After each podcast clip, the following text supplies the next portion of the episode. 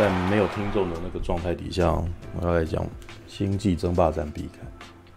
对啊，不能说没有听众啊，现在实况上面有人，但是听不到他们的反应。对，真的假的？这部片的后劲有这么强吗？看隐形人你会害怕吗？我是没有去看啊。你可以知道最近这一部片，今这个礼拜的两部片都是那个什么，呃，惊悚片，惊悚类型。黑袍纠察队没有，还没有了解，我没有聊黑袍纠察队。过糟糕，是已经过一段时间了，我记忆有点小模糊。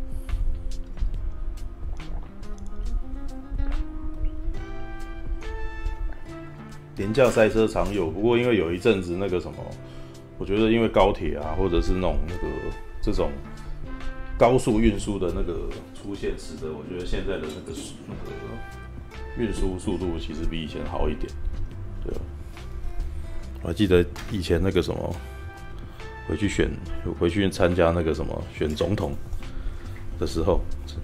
陈水扁选上那一年，哇，我搭了五个小时的车才回到回到台中，从台北。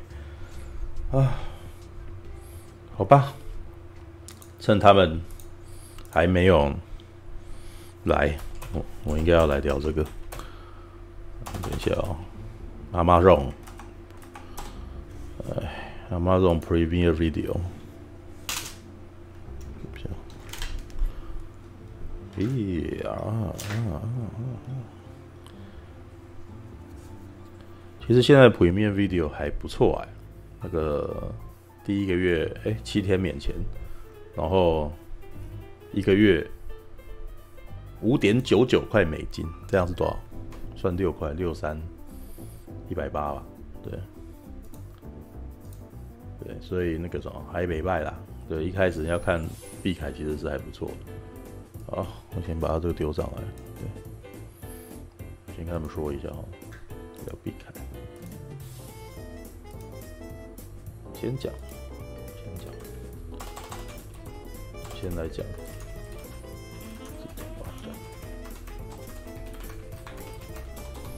好，目前到第六集了，对，第六集。那其实《星际争霸战》必凯，我上次讲了一下子，那那个大概讲了两集吧。我那时候是希望我一集一集的讲啊，对，第一集其实它是完全非常回忆式的，就是一直告诉你一些故事，就是那个毕凯他以前呢、呃，做了什么事情，然后他现在还是回到那个他的酒庄里面，结果被人家呃，好像他透露一些讯息，就是他好像已经不是不是舰长了，他也没有在星际联邦里面工作，但是呃，好像过去发生了一些什么事情，使得他啊。跟星际联邦好像过去有些不愉快，对，等一下我看一下，应该要有一点画面了，就直接放这个小格子好像也没什么好那个的，哦，放一下，有没有有没有影片可以看啊？对，Premium B U K 嗯，好吧，这样子吧，那应该没有每一集都有那那种，好，那大概到第四集为第四集吧。应该是第四集。其实他第一集到第四集前都用一种那种以前跟现在互相切换的方式在讲故事，就是他可能一一方面就讲我们现在，就是现在这个时间点，必凯他所遭遇到的一件事情。可是因为很多讯息，他们一直都呃没有没有在一开始就跟你讲清楚，对，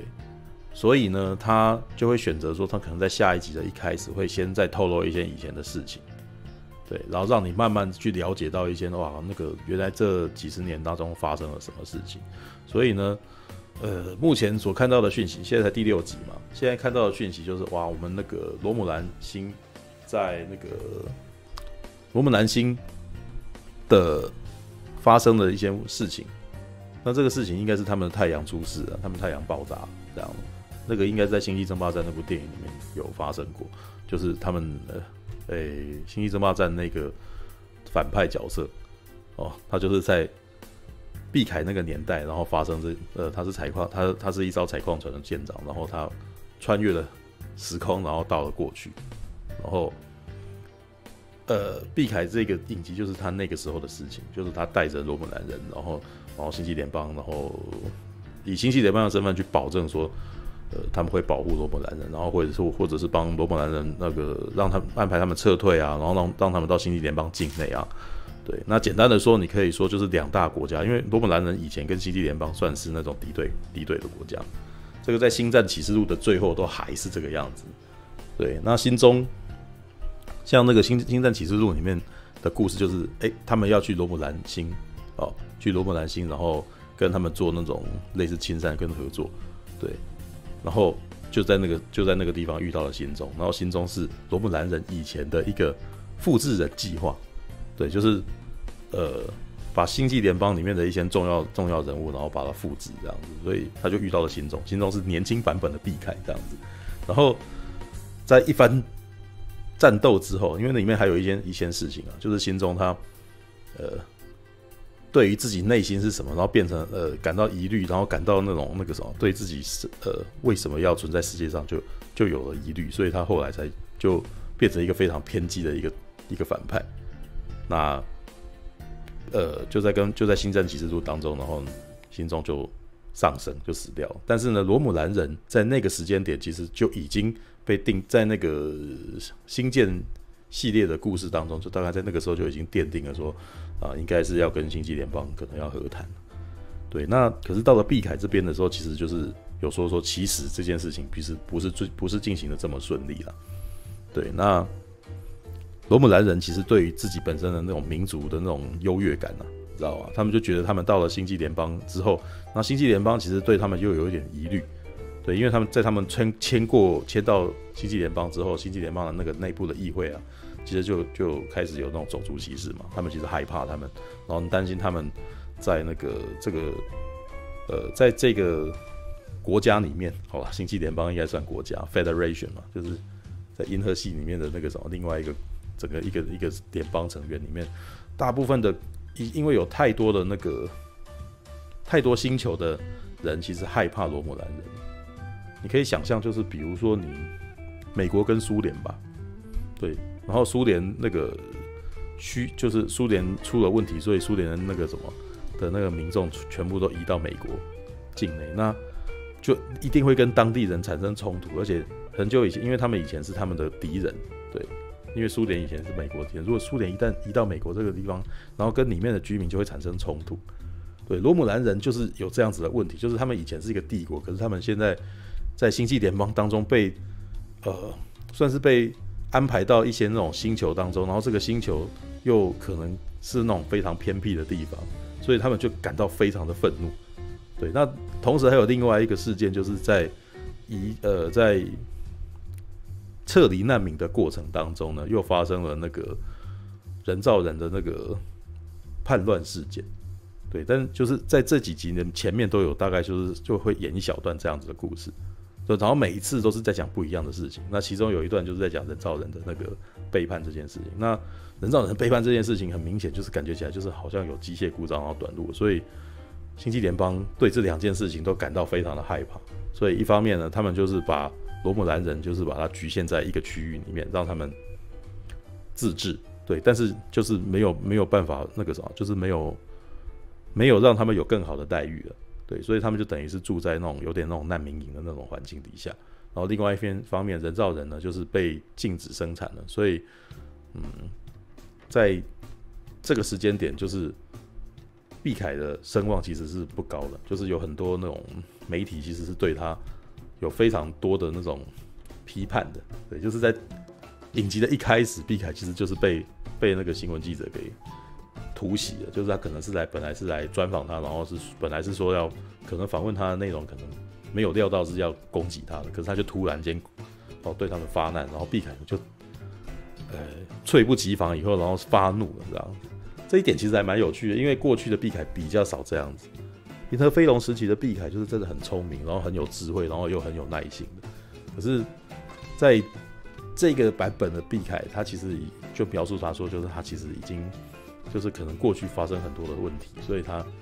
就是内心其实有很多的伤痛，然后有这些伤痛以后，然后他变成一个这种软弱又愤怒的老人啊。对，那可是，在这样子的故事当中，因为上前呃前面的一两集，其实因为我在讲讲讲两集嘛，所以我讲那两集的故事，大略大略简单的说了一下。对，那呃。直接说出中国出了问题，大家到美国那个更应急啊！算了，那个基本上只要大家有这个，大家有一个概念就好了。因为它其实本来你也知道，科幻这种东西就是就借古讽今嘛，对啊。那，诶、欸，我讲到讲那边哦，好。第一、二集的故事，其实这主线其实上是毕凯发现了一个人造人哦，那个人造人叫什么名字啊？对，看一下，sorry，让我查一下。好，第一集是这样的，让我查一下，因为呃，OK，哦，妲己，妲己，妲己啊，有一个女孩子叫妲己，然后妲己大概在那个呃第一集的时候就出现了。哦，然后她，但是她立刻就被攻击，然后她男朋友就死掉这样子，然后她就非常害怕，然后但是很害怕的时候，她内心其实就是她在那种。本能的反应当中呢，又呃展现了强大的能力，这样子。那他的内心的声音是告诉他说要去找毕凯。当当毕凯看到他的时候，发现他其实是一个人造人。对，那后来又有很多谜团嘛，就是他回去找那个什么，以前他那个银河飞龙时期的那个留下来的那些，他当舰长时期留下来那些那些物品，然后他回去审视的时候，发现百科其实曾经把这个女生画出来过。所以合理的推测，他认为百科，呃，这应该是百科的后代。但是为什么他突然间百科会有后代？因为百科以前在，呃，在以前的银河飞龙的影集里面，曾经有试着要做一个自己的后代，就做一个自己的女儿。但是呢，当时当时那一集的故事他是失败的，对，妲己，妲己，好了，那当时的故事当中他是失败了，可是，在新的影集当中呢，我真的觉得他是特意选择一个那种很那个造型是很接近那个女孩子的，很接近以前银河飞龙那个女生，对，然后把它做出来。那做呃，应该是说他找的这个很像，这个扮相其实很像以前那个女孩子。那呃，碧凯其实他就非常想，呃，碧凯就是非常直觉的认为说，哦，这个女生应该是百科的后人。对，但是是谁把它做出来的？他就开始去调查，然后就找到了一位科学家，然后女科学家。那女科学家又说，这个这个这个东西其实不是他做的，是他的师傅做的。然后于是他们就要踏上寻找他师傅的旅程。对，那在这之前呢，妲己又被罗姆兰人攻击而死，就是突然间被突然间被伏击，而且竟然就死了。所以他在一开始第一集时候是一个大梗，你知道，就是一个那种。一个大悬念，说他明明就是好像我们明明在准备要去拯救这个女孩子，结果这女孩子当场死掉。对，只是后面就又再透露出来，原来她还有一个双胞胎的姐妹，这样。于是好，好，这故事有点再展开来，就是说让让现在变成他们的任务，要去同时要去调查啊这个呃制造这个哦机呃女女生化人的。的制作人哦，他的生化哦，对，他的双胞胎姐妹叫做索基啦，一个叫妲己，一个叫索基，这样，对，那那索基啊，Soki 哦，在伯格方块上面工作，对，这个故事其实基本上他找了非常多那种以前我们对银河飞龙世代有非常的那种元素，你知道吗？生化人哦，百科哦，然后哈还有 Cube 伯格伯格方块，对，那百科的后人。在伯格方块上工作，然后呢，他在伯格方块上工作呢，然后又遇到了 Hugh，知道就是一个叫修的一个前伯格人哦。这这些其实全部都是那种，你如果看过《银河飞龙》，你一定会非常怀念的的事情，因为这全部都是《银河飞龙》的剧情，然后可能在里面只出现一次的角色，然后在三十年后啊，就是他们再把这些角色再把它写出来，而且请原班人马回来演，所以你在看的时候觉得哇，这很感人，你知道 对，然后接下来的呃。毕凯就有任务了嘛，他就是必须首先他要去找这个索基啊，就是索基的制作人哦，然后再来他要去找索基，对，那可是呢，这个故事基本上就是设计把毕凯设计成一个非常无力的一个角色，就是他现在这个时间点他已经没有办法，他已经不再像以前一样可以呼风唤雨了。就是以前那个时间点，以前他在当那个企业号的舰长的时候，他想要去哪就去哪。对他，他有一个，他有一一艘那个什么企业号里面的 team 嘛，可以去给可以供他指挥，他想要去哪就去哪了。然后而且还有一群那个为他赴汤蹈火的舰员这样子。那现在没有了，他就必须要自己重新去找。对，那故事其实就是花了非常多集来解释他收集伙伴的过程，你知道吗？对，因为以这这个现在的影集其实跟以前的影集不太一样。以前的影集大概每一次的事件通常都在四五十分钟内就会解决掉，就是就就会快速的结束。但是呢，这一这个感觉这一次的感觉感觉起来是一个任务，然后它分好多集讲完。对，以前其实。呃，以前有一些长篇的故事，可能顶多是三集吧，两三集就会把它一起结束了，这样子。对，那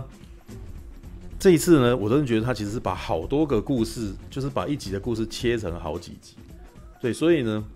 说老实话，我觉得有点伤，有点痛苦，因为他他的步调非常非常的慢，基本上每一集呢，他都只只透露出一点点的线索，然后可是有很多时间，其实就是在探讨这些角色的那种。他们的内心哦的内心的那种纠结什么的，对啊，像呃，那碧凯呢，这中间又发生，就是他去收集伙伴的过程中间又发生了好多事情，对，那像这一次的新角色，这一次的几位新角色，那每一个角色呢，其实都跟碧凯之前哦有一点关系，就是在星战启示录之后呢，然后跟毕凯哦这个影集中间有一些那种不为人知的事情，然后就可能就要靠着前面的那一段闪回。然后来解释这样子，哦，原来毕凯以前呢有一个伙伴哦，算是副官啊，对，然后他在安排撤离的活动、撤离的那种行动的时候呢，毕凯因为得不到那个整个联邦议会的支持，所以他其实用那个什么威胁自己要辞职，对，然后以以自己的辞呃以自己的那个辞职想要去威胁人家，威胁整个星际联邦能够能够那个听他的话，结果没想到星际联邦既然让就。就答应他，好，那你就辞职吧。于是呢，他就他本来的那个跟他一起合作的那个参谋，就必须要自己自己去完成这件事情。那虽然影集里面没有讲后来怎么样，但是你可以可以从那个那个那个参谋他在多年以后看到毕凯的反应，你就可以知道说他有多疼多气他，你知道吗？对，那这这几段戏，然后你都可以发现说毕凯其实。他有探讨一些毕凯的问题，因为以前的毕凯其实是那种很理想主义的，然后呢，他当时也的确有资源可以完成他的理想主义。哇，那个时候其实那要时空背景啊，就是因特飞龙在一九八零年代的时候是美国最强盛的年代，雷根的雷根的那个什么第二任的时期，你知道？所以那个时候的美国人意气风发，然后冷战他们打冷战又已经快要打赢了。就觉得对方都非常的弱，所以他们写出来的东西，那个故事其实也是那种志得意满的。总是以前银河飞龙的故事总是那种哦，我们那个星际联邦啊，就是那种我们的那个到处开着那个企业号，然后去每一个化外之地，你知道吗？然后对他们小以大义。虽然说他们总是会跟自己讲说，我们的价，我们要尊重对方的价值，我们要尊重对方的价值。可是那个故事呢，到最后总是会，你你可以感觉到那种那种星际联邦的那种优越感，你知道吗？对，那。好，但是我觉得在时空背景已经过了这么多年以后，你会发现他这这一次，呃，毕凯这个影集其实有点想要去探讨，有点想要去颠覆这个事情，就是哇，毕凯当时是这么的理想主义，然后这个角色呢，他还是让毕凯是拥有非常理想主义的一个人，哦，一直直接到了他这么老，但是他到这么老的时候，就会发现说里面就是会置入许多的冲突，就是比如说现实生活中你的理想主义。然后，可是你没有办法好好执行的时候，然后你因为是完美主义，所以你到最后你就是那那我我就不要做。但是呢，大概在第四集吧，等下我要看一下。对，其实那一集我感触还蛮深的啊。呃，结束就是开始，完全坦率法则啊，第四集，完全坦率法则里面呢、我都觉得说哇，那个呃，里面一开始第四呃，完全呃，等一下我看一下。哦，第四集，完全坦率法则的一开始，其实，呃，先让先让毕凯回到十年前，就是十多年前，就是他刚当时就是才刚刚把那个，才刚刚把罗姆兰人撤离到一个星球上面，对，然后这个星球呢，呃，就是有一个那种类似那种刺客教条组织的那种僧侣，你知道吗？罗姆兰的僧侣这样子，对，然后他们奉行的一种主义叫做完全坦率法则，什么意思呢？你想到什么就要说出来，对，也有人进来了是吧？哎、欸，是是我，对对对哦，OK。那个什么，你先等我一下，你可以顺便，我正在介绍那个，我这我有看到《星际争霸战》避开，对对对，因为我怕我到最后的时候，我那个什么才要讲，我就已经来不及了，对，嗯，我是非常推荐这影集的，不过可能真的是要有看《银河飞龙》的人才会才会有非常深厚的情感，对，好。在完全坦率法则底下，就是其实我真我很我很喜欢这个法则，因为这个法则根本就是我自己平常奉行的。我就觉得，如果真的人要可以这样多好，你知道吗？就是你不可以，你心里面有任何藏的话都是不可以的。你想到什么，你就要说出来。你心里面有什么样的感觉，你就要跟我说，你不可以把你的感觉藏起来。所以那一段呢，呃，毕凯在那个他们的那个那堆僧侣里面，就是应该算是修女吧，因为那。因为那个奉行那个法则的那个组织，其实基本上都是女生，都是罗姆兰的女，都是罗姆兰的修女这样子。对，那在那一段的对话里面，你觉得很好笑，就是会发现说，哇，他讲什么，你都要直接把心里面话说出来，哪怕你觉得这句话会伤害对方，或者是你自己觉得说你退缩，你都要说，其实我害怕了。这样，你要你要让这样才他他们认为只有这样子才能够才能够了解，就是能够彼此坦率，然后能够彼此了解对方在想什么，然后。才能够更有意义的沟通，对。但我觉得很有趣，因为他们有提到说，这这在罗姆兰的那个文化里面是不可能的。对，其实我一直都觉得罗姆兰其实很像在讲，可能很像很像是在讲中国。对，在八零年代之前，呃，七呃，应该是不不是也不是八零年代，因为罗姆兰其实在《银河飞龙》之前的影集就已经出现了，在一九六零年代的第一个 TOS 吧，第一第一版那个星际争霸战当中。就已经出现三大呃两大帝国嘛，对，然后在一个星际联邦，星际联邦，然后克林贡啊跟罗姆兰，然后后面的人一直都觉觉得说克林贡应该是在讲苏联，对，那事实上整个一九八零年代啊，就是的那个星舰影集基本上都是跟克林贡有非常大的关系，对，然后到最后也其实也是停在那个克林贡与新际联邦和解。的那个故事内容，那也是一样哦，那故事很像哦，也是克林贡的那个什么月亮爆炸了，对，然后克林贡的月亮爆炸，那还是那个什么，因为他那个呃克林贡的的那个月球，啊他们的卫星啊，还是他们的能量攻击哦，是他们是攻击克林贡的那个什么帝国的那个能量攻击，然后少了这个，然后帝国会元气大伤。其实当时一九八零年代写这个故事，其实有点在故意影射车诺比尔核电厂爆炸，对。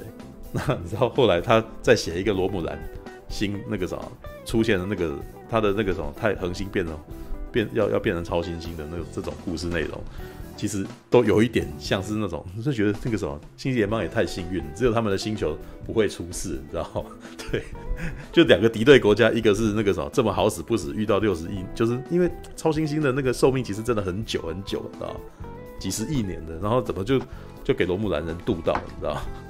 不过他们一定会在合理化它，说哦，这一定是他们过度开发，然后什么的，你知道？好，继续讲。罗姆兰人的本身为什么会觉得说罗姆兰人是在影射中国？因为那时候三大三大三大势力嘛，星际联邦，然后克林贡，然后罗姆兰，然后克林贡其实一直都被认为说是其实在影射苏联的，对。我记得好像那个叶吕华教授写写这个介绍的时候写，就说那罗姆兰可能在讲中国，那瓦肯就是台湾，你知道吗？我都觉得不知道是不是真的，但是其实你要这样想也可以啦，对。只是我觉得好像这样好像把台湾放得太大，我们是瓦肯人呢、然后我们我们可没有这么逻辑，好不好？对。然后可是罗姆兰人，如果你要影射中国的话，其实他们也有想一些，他们也有一些那种文化，像罗姆兰的文化呢，其实是那种很神秘的。然后呢，他们其实是那种秘有那种秘密组织。然后呢，呃，基本上每一个人他还有一些设定，有每个人有对外的名字跟对内的名字。对内的名字是只有对最亲最亲的人才可以说出来的。然后对外的人，对外就是用另外一个名字跟人家讲话，就是自称是另外一个自己的另外的外面的名字这样子。然后还有一些那种神秘的，哇，神秘的内容这样，神秘的文化。那在以前呢，他们有提到说，罗姆兰人在很早很早以前是跟瓦肯人是有共同的祖先的，只是呢，瓦肯人后来找到一种、哦，找到一种方式，就是他们的逻辑啊，瓦肯文化，然后来压制他们的暴力之气，这样，所以他们就开始进入文明这样子。可是另外一支就是他们的呃，另外一支就是因为不想要，就是不是用那个逻辑去压制自己的文的那种暴力之气，然后然后就变成了罗姆兰人。对，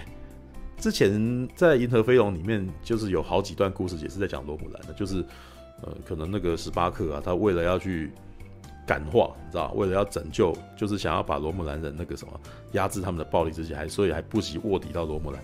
的那个帝国里面这样子。对，那好，为什么要特别讲这个？因为就是因为在第四集、第五集的那个什么呃第四集完全坦率法则底下呢。罗姆兰这一个文，这一个僧侣，这一支的僧侣，其实就显得跟其他的罗姆兰人非常的不一样。那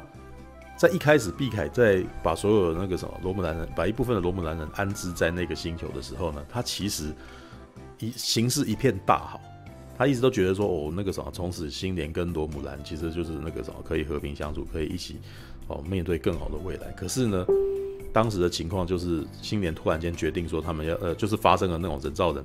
在那个什么人造人的那个什么呃损坏跟背叛的事件，然后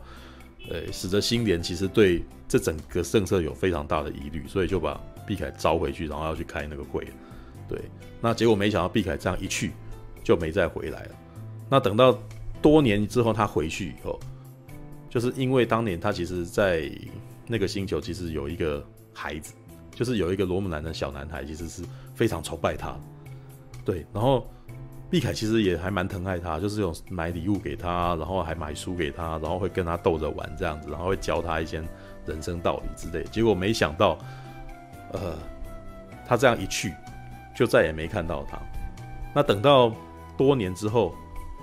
毕凯呃要去找这个索基的时候呢，他还特地决定要回去，呃，回去这个星球，想要找这些僧侣们求助。对，就是。因为那个什么持完全坦率法则的这个僧侣呢，基本上呢，有点像是那种刺客教条的刺客组织，你知道吗？就是他们其实有还很有有很强大的那种武术能力，你知道？对，所以毕凯一开始是想要去求助哦，想要去想要去请这些修女来帮他忙，但是没想到他千辛万苦的进去以后，就遇到了那个小男孩，那个小男孩已经长大成一个青年了，你知道？就是。你现在在预告片里面可以看得到，他他看起来就有点像是星际版的未来版本的勒狗拉斯，就很像魔戒里面的那个精灵弓箭手，你知道长得很修长，然后耳朵尖尖的，你知道罗姆兰人本来就耳朵尖尖，就是他正好也耳朵尖尖的这样，然后头发就梳起来，然后衣服就干干净净的，然后背上背一把剑这样。对，那一开始毕凯其实很很惊讶，因为他本来呃是。请这些修女们能够希望能够把这个小男孩那个安置，这样就找一个地方能够让他让他可以那个什么可以继续长大这样子。结果没想到过了十几年回来以后，这个小男孩还在这个修女组织里面。对，就 因为这个组织里面其实是不应该有男孩子，结果这个男生就一路长到青年。然后那个男孩子看到碧凯的时候呢，其实是有点生气的，你知道吗？那一段戏我其实我还蛮感动的，因为我觉得编剧其实写的很。很会写，我觉我真的觉得他那个根本就是写给我们这些粉丝们看的，你知道吗？毕凯他遇到这个小男孩的时候，小男孩其实感到那个青年其实感到生气，为什么？那有点像是那种在电影，在一些那种电影里面发现说，哦，那个很久不理孩子的爸爸妈妈突然间回来，然后看到自己的孩子，可是孩子这么数十年来已经没有，就是他其实可能一直想着这个爸爸，呃，然后结果这个爸爸从来没出现，结果到了。他出现的时候，孩子已经长大，然后这时候他展现出来是是愤怒，对，他其实很想要见见这个人，但是他看到他的时候又觉得那个什么，这这个人对方好像没事一样的跟他叙旧的时候，其实又有一种愤怒。为什么？他的怒气是来自于说，我这么多年没有看到你，我等了你这么久，然后你难道都不安慰我一下吗？然后你就当这些这一切都是没事的嘛，这样子，所以就很生气，知道吗？对，那个修，因为毕凯其实是找这个修女组织，希望他们能够去提供协助。那修女组织其实就说啊，好啊，那那个什么，这这边这个小男孩其实他一直都没有地方，你要不要让他就直接跟你，啊，让让他协助你，反正他其实也是没有地方可以去这样子。这一段其实有点那种自然而然顺水推舟啊，对。可是里面就有一段，就是他必须要进行某个那种效忠仪式什么的，对。然后这个男生就跟这个男孩子就跟毕凯，然后进行这个效忠仪式，就是他必须要了解，他就会问说：“我必须要知道你想要先想要呃为什么要我的帮助这样子，对。”然后毕凯就跟他坦诚了，就说：“我们现在有这个需要，对，我们现在有这个。”我们我就是我现在有一个，呃，我的朋友啊，然后他需要我的帮助这样子，然后就是他他，我觉得他那那一段很好笑，因为当他就讲说那是我的一个朋友，对，然后我已经呃他已经过世多年了，然后我想念他这样，然后结果这个男生就说，那你想念我吗？然后。这就是完全坦率法则很可爱的地方，因为一般的人男一般的人其实是会藏在心里面不直接讲，可是就是在在坦完全坦率法则底下，他可能已经被他训练了很多年，说直接非常唐突的问他说：“那你想我吗？”对，可是我觉得这句话，我觉得这句话其实那个什么打中我的心，你知道吗？因为我我那时候看完以后，我觉得在看的那一瞬间，我说我是觉得这个编剧其实是把这个男孩子把他写就是。其实我觉得啦，这个男孩子就好像是所有那种新建民一样，就是我小时候看看必看，结果他突然间从我的生命中消失，他不再演避开了，然后于是我空等他十几年，于是他现在回来了，然后他跟我说，呃，要干嘛干嘛，然后这时候我却只想要问他一句说，你有想念过我吗？然后 这个这个编剧其实很聪明，其实他大概第一集到第六集都是一个那种那个什么。编剧都试图在一些故事当中呢，呃，跟这些粉丝对话，就是这个故事其实是写给粉丝看，很明显是写给《银河飞龙》的观看过《银河飞龙》的观众看，因为里面有太多讯息是你最好有看过《银河飞龙》，要不然你真的可能什么都不知道，你会很难，你会很难进入，你还要回去做功课的。可是如果你真的看过《银河飞龙》的话，哦，你就完全不会有问题，就是非常通顺，知道就它基本上。有点像是那种《魁南鼠》这个漫画，然后过了多年写画小南鼠，你知道？然后那个里面的世界观跟那个什么讯息都是非常紧密的连接。对，那毕凯听到他这句话，又愣一下。但是那个男生到最后那个时候，其实也都没有，也没也都没有跟他真的，就是也没有说真的要帮助他了。对，因为他就是有还是有点生气，就觉得毕凯只是利用他而已。对，就是你，所以你在需要我的时候，你才呃，你要你。这个时候你就需要我了，是吧？这样，然后就气着走掉了。对，当然那一集很可爱，因为到最后呢，男生还是出手了。对，虽然虽然他讲的完全坦率，但是他其实也一也有他不坦率的地方。因为当毕凯问他说：“你那你为什么要帮我？”然后他的回应只是说：“你对我，呃，你呃，你对我提出了要求，然后我觉得这个合理。”对，他没有，他也没有把话讲嘛讲清楚啊，因为他爱毕凯啊。对，因为我爱你，所以我愿意为了你而做事情，这样子。那，所以其实，在那个时，就是应该是说，每次看毕凯，其实我都觉得在里面就是很浓厚的那种，很甜呐，你知道吗？就是那种情里面的那种浓厚的那种乡愁，就化不开的。对，那接下来的几集也都一直不断的在卖这个情怀。他的他他在上一集其实让 Seven of Nine 出来，但 Seven of Nine 是那个航海家号的那个的角色。不过有趣就是有趣，他他开始把伯格这个。把把把那个星舰当中，呃，跟伯格有关系的人物终于串在一块。因为以前的情况是，其实啊，毕凯他是最早接触到伯格这个种族的，哦，跟他们有交战的这个这个人哦，他可能还被俘虏了，然后还被同化，哦，变成 Locutus，对，翻译翻代言人啊，那个以前以前还翻成陆帅，你知道吗？对，那 战斗巡航的那个中文字幕是把它翻成 Locutus，直接把它翻成陆帅，你知道吗？对，那，呃，但是在后来《航海家号》这个影集出来以后，其实也有一个伯格人，就是也有一个伯格人从那个原来的那个连接体，然后变成人类，就是可能以前是以前是人，然后后来被同化，所以他们后来把他救回来这样子的故事。对，就是我方我方角色里面，就好人星联这边的人，呃，也出现了一个伯格人这样子。好，那可是呢，碧凯跟 Seven of Nine 从来没见过面。就每一次那个影集感觉起来，他都说时间线差不多，但是这些王都不会见王这样子。对，那终于在 毕凯这个影集当中，Seven of Nine 跟毕凯见了面这样子。然后，呃，其实这故事其实有有把星际联邦在呃。应该在《星战启示录》后面的故事，把它变得非常的黑暗。就以前的星际联邦是一个理想国，可是现在的星际联邦其实里面有非常多的纷争。对，就是你可以感觉到一个国家其实开始老化了那种感觉。对，那呃，毕凯遇到了 Seven of Nine 的时候，其实就发现说，哇，其实，在边境还是有非常多的争斗。然后，而且甚至那种伯格被打败之后，在《战斗巡航》那部电影当中。伯格这个种族，其实伯格女王死掉之后，剩下来的伯格人其实变得很可怜，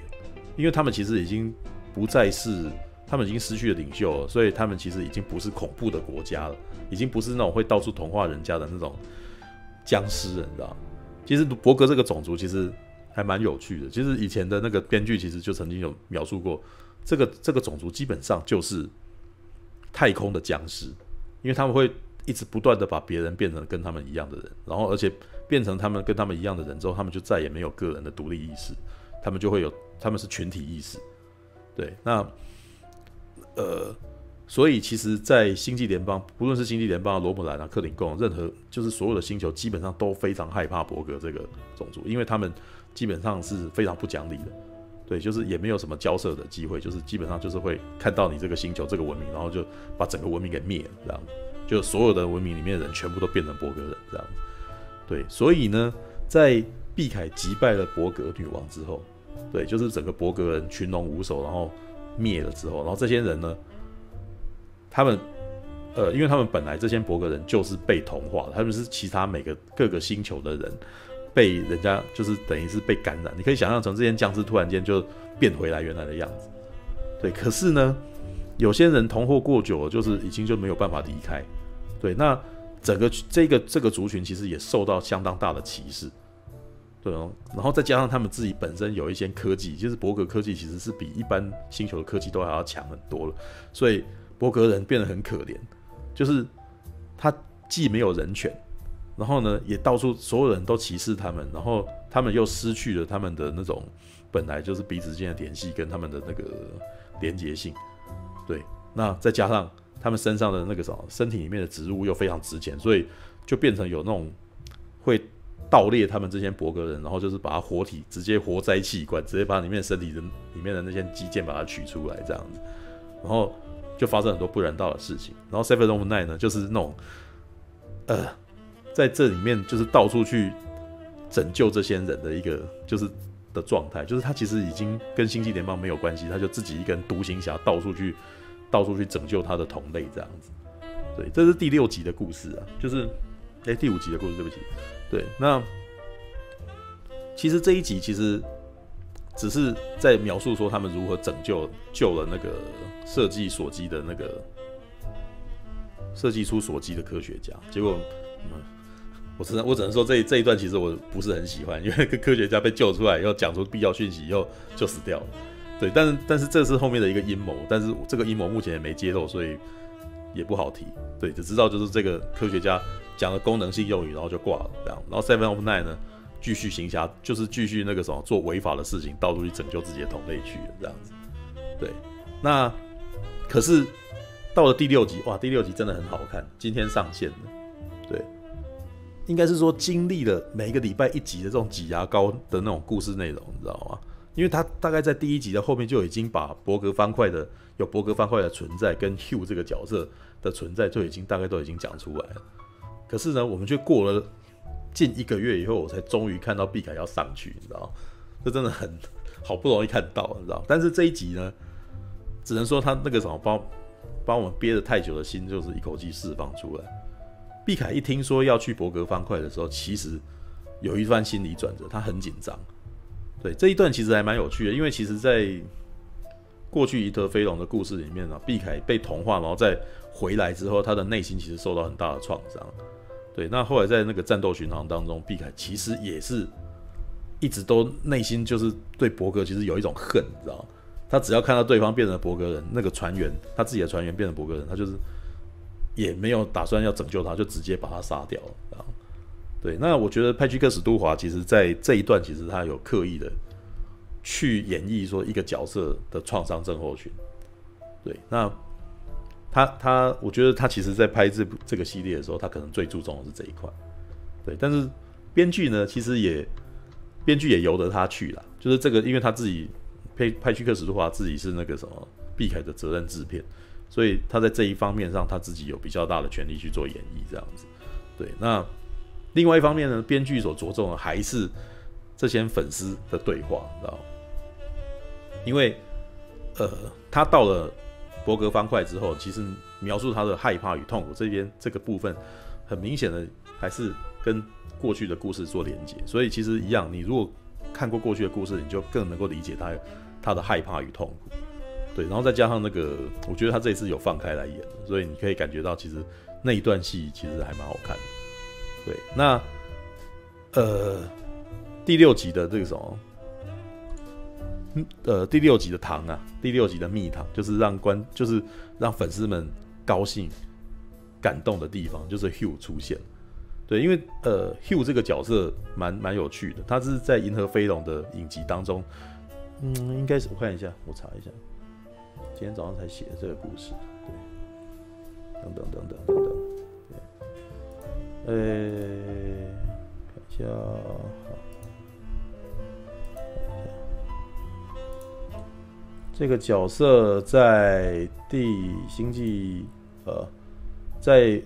哦《银河飞龙》第五季第二十三集当中出现的。那当时的故事其实只是一个小短片而已。那个短片其实就是讲到说，那个七号找到了那个一群柏格人，然后坠毁在一个星球上面，然后其中有一个人活过，还活着，所以他们一开始打算是要把这个柏格人那个什么，在他身上植入病毒，然后放回去。可是，在治疗他的过程中当中，那个什么，这个柏格人开始展现出自我意识，然后在他的一些价值观互换之后呢，然后。呃，企业号的舰员决定想办法要让他把他救回来，希望他能够成为一个独立的个体。就开始应该是有点像对敌国的人民，然后那个什么洗脑的一种状态，就是用你的价值观，然后想办法去感化他，让他能够认同认同星际联邦的价值观。对，那当然当然这一段价值观可能就是包括就我们目前的我们我们人类，你知道吗？一般来说都认同的价值观，比如说人。生而平等啊，可是人有独立的个体啊，你不可以控制别人的意识之类的。然后你必须要同理心，然后你你不能够哦，你不能够为了那个啥，你不能为了让他知道跟为了要让他跟你想法一样，然后你就同化他之类的。然后那个伯格人甚至开始给自己取了名字，因为伯格的伯格基本上是不会有自己的，没有伯格没有自己个人的意识，对，所以每个人都可能只会说自己是，比如说我们这一个小组。有五个人，然后我是第三个，他就会叫你说五之三，你知道？就是他他自称自己就是五之三，就有点像是我们以前当兵的时候那个座号，你知道？你身上的那个军籍号码就报军籍号码，就是那个的那种感觉。所以像 Seven of Nine 就是第九个里面的呃九个人里面的第七个，叫 Seven of Nine。对，那这个男生在那部影集在那一集里面，他叫做。五之三，知道？Three of four，呃，three，呃，three of five，对。但是呢，他当他后来在里面，呃，表示说自己也想要有一个名字的时候呢，大家就给他取一个名字叫 Hugh，知道？本来是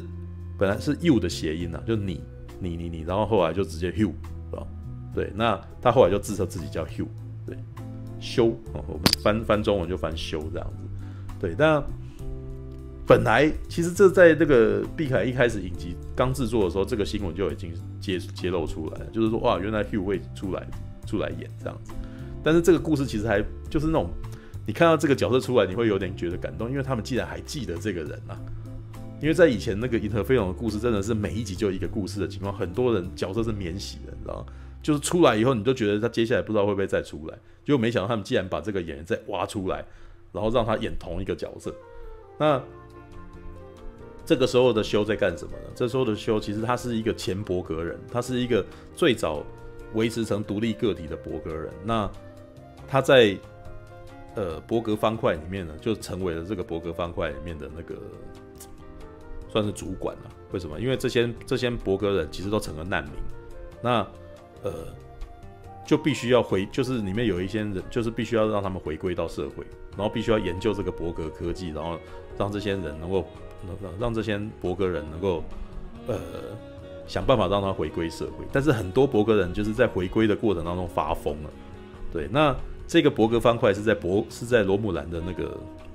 管理之下的，对，所以。毕凯去的时候，其实还付还费了一番波折，因为星际联邦他是呃，他出来这个他出这个任务，基本上星际联邦没有准许他，他是偷偷出来的。对，那偷偷出来，然后那个如果被伯格人发现，他可能被视为是战争行为之类的，所以他们就废了一番功夫才进去这样子。那伯那毕凯进去，他在进去之前，他也是非常害怕，因为之前我刚刚讲过，其实毕凯有那个心灵创伤嘛。对，他每次只要一想到伯格方块，他就想到过去其实被凌虐，你知道，就有点像是那种你过了多年还要再进集中营的那种感觉，你知道。然后，于是他进去以后，他真的是恐慌。毕凯就在开始演那种，就展现出那种他非常害怕、非常恐慌。结果呢，这时候 Hugh 出现的时候，你会觉得哇，很温暖，你知道，就在这么一片呃可怕的地方，这么恐怖的地方，然后这么一片，应该是说，其实毕凯这个影集从一开始到目前为止。每一个角色都非常的负面，你知道？每一个人都是过去好像很痛苦，然后看到看到毕凯，然后都都对他闹脾气，说是你为什么不理我？你你那个什么，这个这个世界变得那么糟糕，然后怎样怎样的？对，然后毕凯其实从第一集呢就一直在面对这些对他发怒的人事物，对，就是那种很软弱的老人，然后他还相信了理想，然后可是大部分人全部都已经不相信了，然后每次看到他，其实都都是对他发怒，然后对他生气这样子。然后直到第六集，碧凯遇到 Hugh 的时候，两个人抱在一块的时候，你就觉得一阵感动，说哇，这这两个人三十多年没见，然后终于见面了这样子。然后 Hugh 就是说，我本来以为这是假的，没想到真的是你这样子。我不管你要做什么，我都一定会帮助你。然后你看的时候就哇，就就是终于有一个人那个什么全心全意的愿意相信他了。那好，这。呃，这一段的故事其实你们观众可能去看就可，就你们可以自己去理解。但是我其实要讲的就是，我觉得那一段真的是非常美。你会觉得，身为一个那种你都看过他们过去做过什么事情，看他们两个在一块，真的觉得有一种哦，真是太好的感觉。对，那可是毕凯在找，在呃去找索基的过程当中，其实就发遇到危险嘛，遇到危险，然后他们就要逃走这样。但是在逃走的过程当中，这一集到最后其实全部都是那种满满的那种那种满满的粉丝爱，你知道吗？因为到最后，他要让碧凯逃走，要掩护碧凯逃走的时候呢，就是那个小男孩，那个罗姆兰的那个什么刺客小男孩也出现，就是，然后结果这是这呃，他跟 Hugh 两个人就要保护碧凯，然后那个什么掩护他离开，然后我都觉得这一段很可爱，因为毕凯要叫的毕凯要救的索基呢，基本上是他，应该这么说好了，银河飞龙一开始其实是很想要把毕凯这个角色。塑造成一个本来不擅长当父亲，后来慢慢成为父亲这个角色的一个一个一个一个人这样子。那一开始他们在银河飞龙的时候，还写了一个那种很家庭的那种角，很很家很很那种肥皂剧的那种角色，叫卫斯理，你知道？毕凯就因为以前的故事其实比较那种像爱之船那种，就一个船长，然后单身船长啊，然后可能还会跟那个什么护士啊，呃，跟跟那个船医，一个美女船医，然后两个人有暧昧什么的。对，那。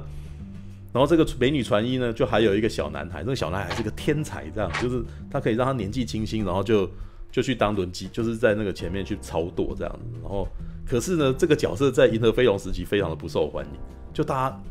应该是所有的观众都不是很喜欢卫斯理这个角色。对，那呃，如果你们有看那个《生活大爆炸》的话，就是他们还嘲笑了这一点啊，就是当年不受欢迎，然后现在那个什么，现在还欺负人这样子。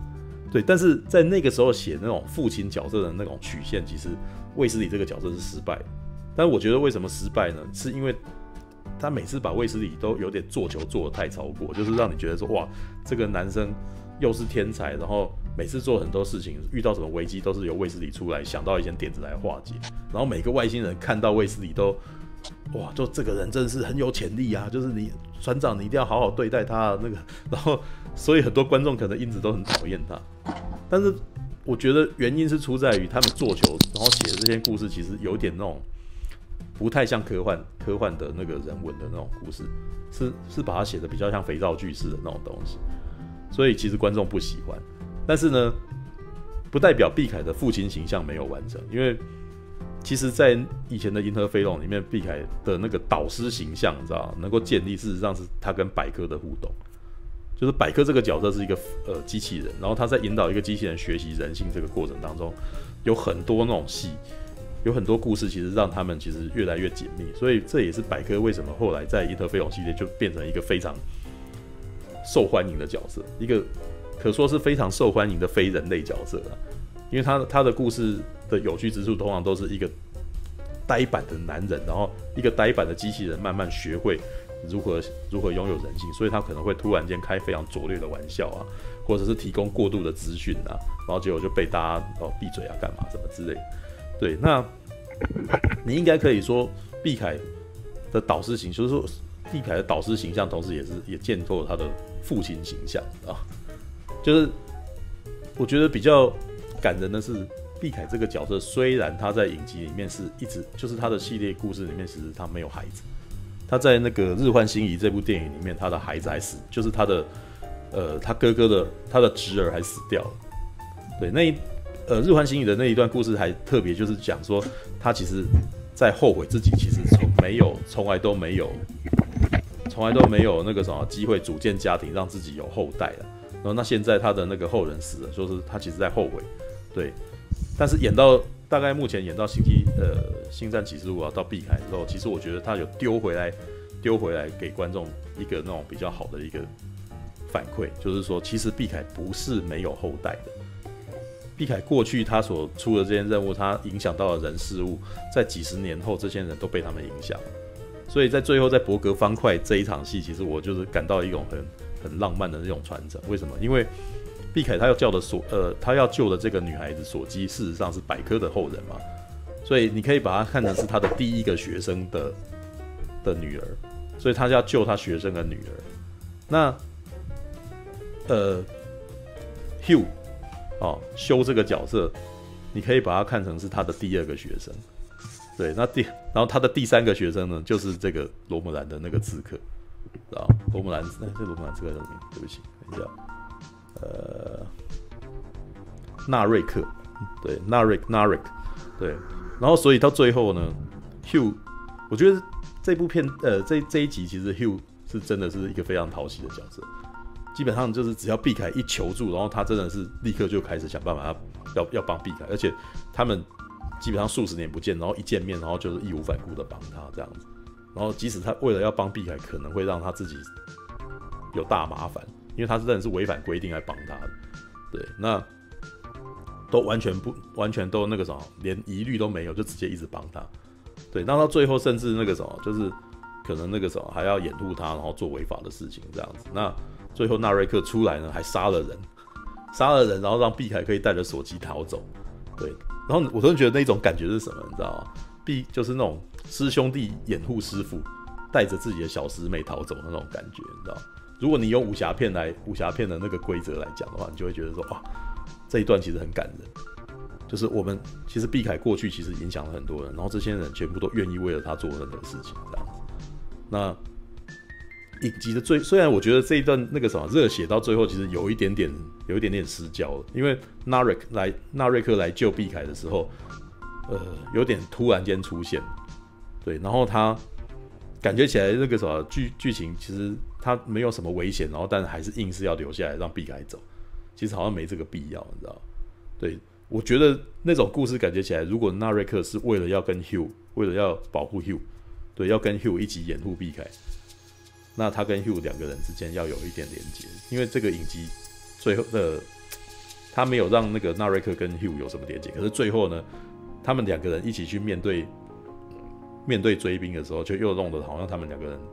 是情谊深厚的那种，对，弄得他们两个是情谊深厚的师兄弟的感觉，你知道吗？所以我真的觉得这一点真的不错啊，你就觉得说哇，毕凯哦，毕凯一家这样子，就是其实他的伙伴其实都非常信赖他。对，然后这一段其实，嗯，我还蛮喜欢。对，第六应该是，呃，上次第五集出来的时候，很多人觉得很闷呐、啊，至少在那个毕凯的那个讨呃毕凯这个影集的讨论区里面，很多人好像不是很喜欢，但是我其实不不那么讨厌了。对，至少第六集很好看。对，All right，这个是《星际争霸战》毕凯讲到第六集，哇，十点半，我是不是讲了半个钟头？还是超过了？超过了，超过了。All right，好吧，两个人终于上线了。对，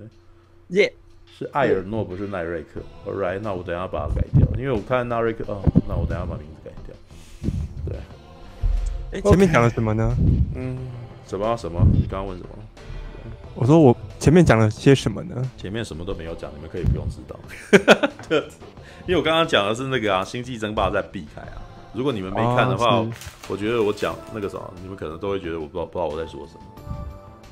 好啦，如果你要跟我聊这个，请一定要去看那个《银河飞龙》，然后跟跟那个什么。但是争霸战避开。其实那哎、欸、前几天嘛，就前几次啊，嗯，讲完之后，你不是建议我去看《战斗巡航》吗？对，所以你看了吗？然后我就对我跑去看了，结果我发现，哎、欸，那部片其实以前电视上就已经重播过很多次了，我看过很多片段，嗯，然后。对啊，所以你看完这一次终于看完整部了吗？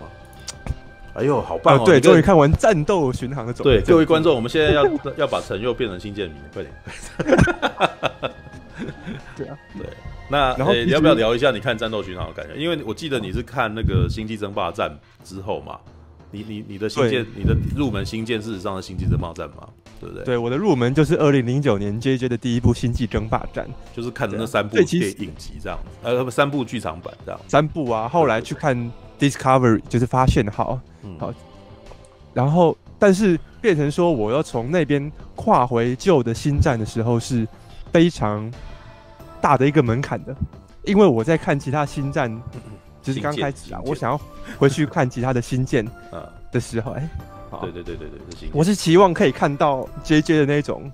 很紧凑的冒险故事啊，然后破水瓶啊，然后炫光啊，真的真的，我当时真的很期望说，嗯，哎，对，无论如何都不应该以这种心情来看。没有没有没有，但是我我能够理解为什么他这样子啊，对，这跟我一开始看的，呃。我一开始看喜欢上看电影是看《ID4》跟《绝地任务》的，这只只有 JJ 会搞那种炫光这种东西吧？其他电影哪里有的？对，呃，是是没错啦。对，但是你看我刚开始看电影啊，就是 JJ，然后再来呢麦可贝，然后再来呢柴克史奈德，其实都是玩视觉的，对不对？然后拍这种商业大片的。好，不管重点，重点是上个礼拜不是前前两个礼拜吧？看听了柱哥的建议去看《战斗巡航》。对。好，然后果然就像醋哥说的，这是一个非常好的入门电影。为、嗯、为什么呢？因为一开始就是就是还蛮厉害的一个特效画面嘛，讲博格人了，毕、呃、凯、嗯，对，毕凯梦到自己变成博格人，嗯，这样子。然后接下来就是就是一个他们跟博格方块战斗的一个场面。我想说，哇！好好精彩哦，这样子，前面巨人就一直直接开始大战了。因为那一段戏，我那一段戏我当年看得很热血，你知道？因为他、哦、很热血。因为电影的一开始，事实上，其实你你因为你从那边入门的，所以你会有一些事情是不知道的。你会发现说他好像说明明好像他是最强的，里面你可以从他们对话发现说，哦，企业号好像是当时最强的战舰，对。但是为什么不让他去？他被派去当那种边边缘的，叫叫他去边缘巡逻，你知道？哎、欸，对对对，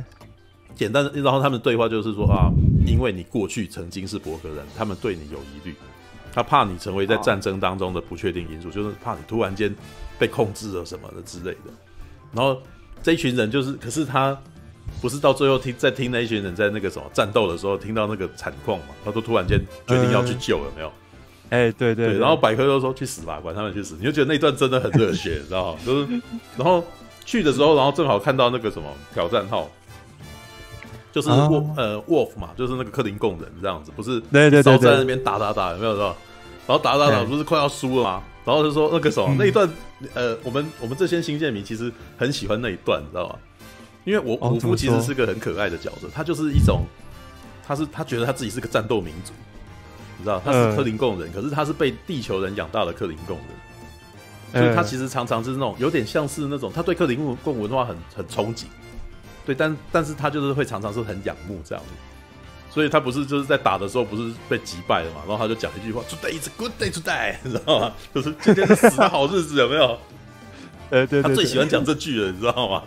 啊，Maybe today is a good day to die，然后就然后然后我看一下，Prepare to running speed，就是他说要去撞，你知道吗？然后接着这个时候救星就出现了嘛，对不对？救星出现，然后旁边的人说，呃，It's an Enterprise，然后 Enterprise 跑出来，好大一台，然后就哇，好帅，好帅。因为那个你可以看见那个值与量的差别，你知道吗？企业号太大的，然后挑战号真的是小船，你知道吗？然后还救了他，救了他以后，瑞克啊，就是他的副舰长，还故意酸他一句说：“你的船不错，tough little ship，就是那种坚固的小船。”然后，然后沃夫就 little 就是就是小船吗，很生气，你知道吗？那那几段其实是那种，你如果熟这些角色的个性，你就会发现他们互相在调笑。对，好，right，就补充补充一下而已。对，你可以。但但是，哎，嗯，果然，嗯，这部片真的是一个入门。为什么呢？嗯，因为呢，那一段战斗场面之后，后面就基本上没有所谓的那种太空空战场面了。好，后面就真的是很剧情，大家在讲话。对，哦，他们穿越时空到以前的地球，哦，发现哦，伯格人原来要去摧毁第一次的那个 first contact，超越光速的。对，呃，first contact，对对对。好，那。这哎、欸，他你你有看懂他的意思吗？有有有有，他是说、呃、他反正他的意思就是说那个什么，就是你必须要有呃超光速的那个技术啊，曲速的技术。哎，对，那对对，对那个什么呃别的外星人才会认可你，所以所以那个时候当时瓦肯人其实突然间发现人类竟然有超光速的那个能力，然后决定要下来跟他们做首次的接触，要不然之前他们是不会去理他们这种人的这样。哦，这样是继续对啊，然后其实到后来其实就是变成说，哎，博格人入侵企业号，嗯，然后就分成两条主线，一条是他们在企业号上要抵抗博格人，另外一条线是他们在地球上要帮助那个博士去完成曲速引擎嘛，嗯、对啊，然后就觉得哎，这两条线都特别有趣。嗯，企业号上面那个有趣就是那条线啊，有趣的点是，嗯，他们后来抓到了 data 啊。然后其实我我对于说伯格伯格俘虏了 data，伯格人抓到 data，对对，好，然后然后我大概知道说哦，data 是一个很想要变成人的机器人，是，所以伯格人就开始一直用说我可以让你变成人哦，然后给他一块真的皮肤，有没有说让你有感觉，然后要诱惑 data，后来还真的给就是就看到一个有点恶心的伯格女王跟 data 这样接吻，然后就哦。我我不确定当时看的是怎样，但是至少我自己看，我会觉得说那应该是还蛮惊心动魄的接吻画面吧。因为伯格人长得真的很丑，你知道吗？当时这个当时影评对他的评论说，哇，他看起来是危险又 sexy，你知道吗？啊，危险又 sexy，对对，就是他。我自己是呃，对我自己是觉得说那看起来有点有点可怕，你知道吗？因为他前面把博格人很危险这件事情建立的很好。哇，博格人真的是一层又一层的这样侵入，然后呢，他把，然后我还觉得博格人他们把博格人做的很像那个铁男，各位知道日本的一个卡片吗？铁男就是身上都是一块一块的金属的结合这样，哎，然后还有很多线，还有很多线，你就觉得说这人真的是，因为以前我看只是顶多看过一点概念图，我原本想象的博格人可能就是像。魔鬼终结者那样，可能那个皮下面你看得到金属啊，结果没有，他们把博格人做的非常的非常的丑，非常的可怕，就是就是机械啊，然后又一块一块的，然后呢，上面还有很多线，然后每个人的脸都有点死青，然后还有点破碎的感觉。对，好，因为呃，那另外一条，我解说一下好了，因为编剧，因为我呃看很多幕后嘛，幕后的编剧就是说，其实简单的说，他们的概念就是太空的僵尸啊。对，就是他们会把人僵尸的概念不就是会咬人吗？咬人它会变成你的同类嘛？对啊，所以就是他们把这个概念把它转移到科幻的那个领域里面，然后接下来再塞入 cyberpunk 的那个概念，人人类与机械然后的那个合体这种。其实 cyberpunk 你看那个什么战斗天使艾丽塔就可以知道了，其实它就是博格博格人概念，只是博格他把这个 cyberpunk 搬到那个新建的世界里面，就说有一个种族是奉行这种文化的。然后他们认为这样子很棒，所以他们要把这个传播出去。然后他们的方法就是同化人家，对。然后于是博格人就不是一个，不是任何一个星球的样子。就是你今天是克林贡人，今天是罗姆兰人都可能会变成博格人，因为他的，因为他们增加自己成员的方式，就把他抓起来，然后。好，再把那个什么奈米机械，你知道，他们不是用那个探针嘛？他们用一根小根的东西，要插到你的身体里面，然后那个奈米机械都插进去，然后就开始一直同化你，然后你就过了不久，你就变成这个变博格人，就没救了这样子。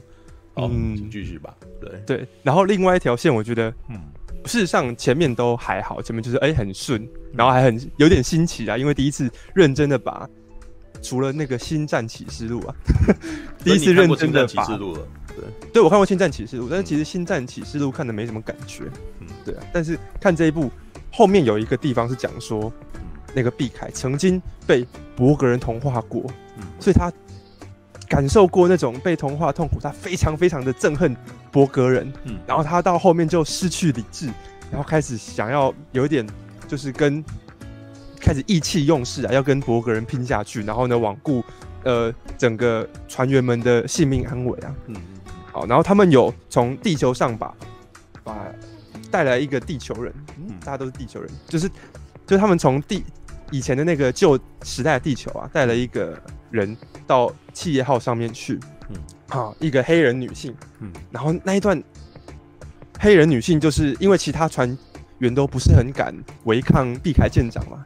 然后只有那个黑人女性在旁边看的，就身为局外人觉得说，你身为一个舰长，你怎么可以做这么不合理的决定？就跑去跟他争，嗯，我觉得那段真的是非常有趣，好，就是好，那个他就去激毕凯舰长啊，说你这样是在害死船员啊，啊，然后毕凯就说。啊，我这是深思熟虑过的啊，我就是要消灭伯格人，然后你不懂那种痛苦，然后就一挥手，然后就把旁边的一个呃小船的模型给打打破，嗯，啊，然后这时候那黑人女性就引用了白白白鲸记啊的台词的概念啊，就是说你呢只是啊一个恨金鱼的人，然后一心想要去猎杀金鱼，啊，然后最后呢，那那个故事就是你的船跟人。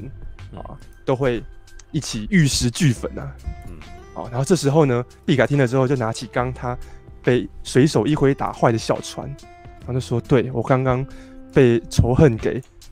吞噬心灵了，我不应该让我我们的船员还有啊我们的，就是不应该让我们的船员为了我的仇恨，然后呢就跟对方一起玉石俱焚，然后就做了另外一个决定，然后才哦好，大家都。”保住性命，然后也成功的解除这个伯格人的危机。我觉得他用，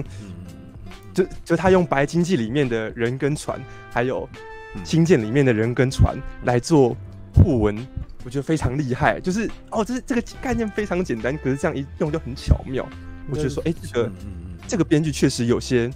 有些底呀，然后用很简单的方式，很生动的就可以告诉你说，哦，原来他是在讲这件事情。讲说不能被仇恨冲昏脑袋，嗯，这样子。其实我就觉得哇，这部片真好看。